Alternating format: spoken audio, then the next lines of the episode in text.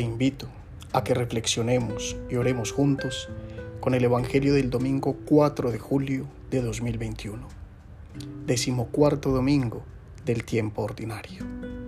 En el nombre del Padre, y del Hijo, y del Espíritu Santo. Amén.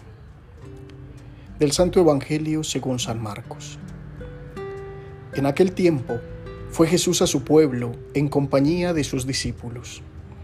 Cuando llegó el sábado, empezó a enseñar en la sinagoga. La multitud que lo oía se preguntaba asombrada, ¿de dónde saca todo eso? ¿Qué sabiduría es esa que le han enseñado? ¿Y esos milagros de sus manos? ¿No es este el carpintero, el hijo de María, hermano de Santiago y José, y Judas y Simón? ¿Y sus hermanas no viven con nosotros aquí? Y esto les resultaba escandaloso.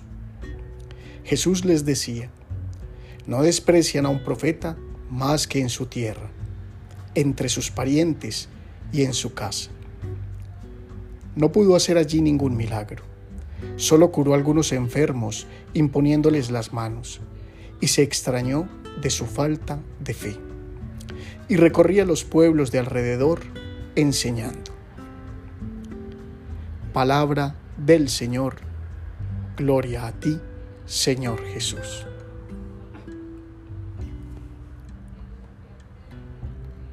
¿Has sentido alguna vez que tienes algo importante que decir a tus seres queridos o a aquellos con los que has caminado de cerca en el sendero de la vida? ¿Has sentido que aquello tan importante que tienes para compartir no es bien recibido por ellos? ¿Has experimentado que lo que ellos rechazan de ti por otros es bien recibido? Pues bien, si eso ha pasado en tu vida, si eso ha pasado en mi vida, el Evangelio de este domingo nos recuerda que para Jesús fue igual. Él tenía la palabra, el mensaje más importante que se puede entregar al ser humano, y aún así no fue escuchado ni bien recibido en su tierra por aquellos que lo conocían de siempre. Fue descalificado por el simple hecho de ser coterráneo. Los de su pueblo pensaban que si bien decía y hacía cosas asombrosas, no tenía la autoridad suficiente para enseñarles. Para ellos, no dejaba de ser el hijo de María, el carpintero que aprendió el oficio de su padre José, el niño que vieron crecer, el muchacho que vieron pasar tantas veces por el frente de sus puertas. ¿Qué podía tener de espectacular aquel vecino, aquel muchacho, que no tuvieran ellos o sus propios hijos? ¿Cómo podía decirse ser hijo de Dios aquel de quien bien sabían cuáles eran sus padres y qué era lo que hacían para ganar el sustento diario? Para ellos era alguien bueno, pero no más.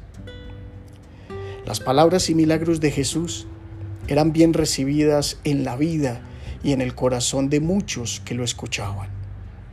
Pero los de su tierra no podían aceptarlo porque creían conocerlo todo de él y les parecía imposible que pudiera ser diferente. ¿Cuántas veces hemos descalificado a los de nuestra propia casa, trabajo o círculo de amigos cuando quieren brindarnos un mensaje para nuestra vida? ¿Cuántas veces hemos cerrado el corazón porque creemos que no tienen el poder o la autoridad para aconsejarnos, ayudarnos y guiarnos en alguna etapa del camino? Tal vez también pensamos conocerlo todo de Jesús. Y es por eso que nos cuesta tanto aceptarlo como hicieron sus coterráneos. El hecho de pensar que no tiene nada nuevo para decirnos, aparte de lo que ya conocemos y hemos escuchado de Él, ya sea en el Evangelio o en la Eucaristía, nos bloquea para dejarlo actuar en nuestra vida y permitirle que nos hable al corazón. Jesús tiene tantas maneras de manifestarse como seres humanos tiene el mundo. Para reconocerlo, debemos abrir los ojos y el corazón, como los discípulos de Emaús, y dejar de lado los prejuicios que tuvieron los vecinos de Nazaret, para que no nos impidan reconocer su presencia en nuestra vida y en la de los otros. Para terminar, oremos. Jesús, deseo conocerte, amarte y seguirte. Quiero recibir en mi corazón el milagro cotidiano de tu presencia, compañía inseparable que me llama a ser uno contigo. Deseo ser tu amigo, tu vecino, tu familia, tu tierra, tu casa, tu amado, tu amante. Regálame la gracia de reconocer en todo momento tu corazón misericordioso que obra maravillas en mi vida y en la de mis hermanos. Amén. Feliz semana.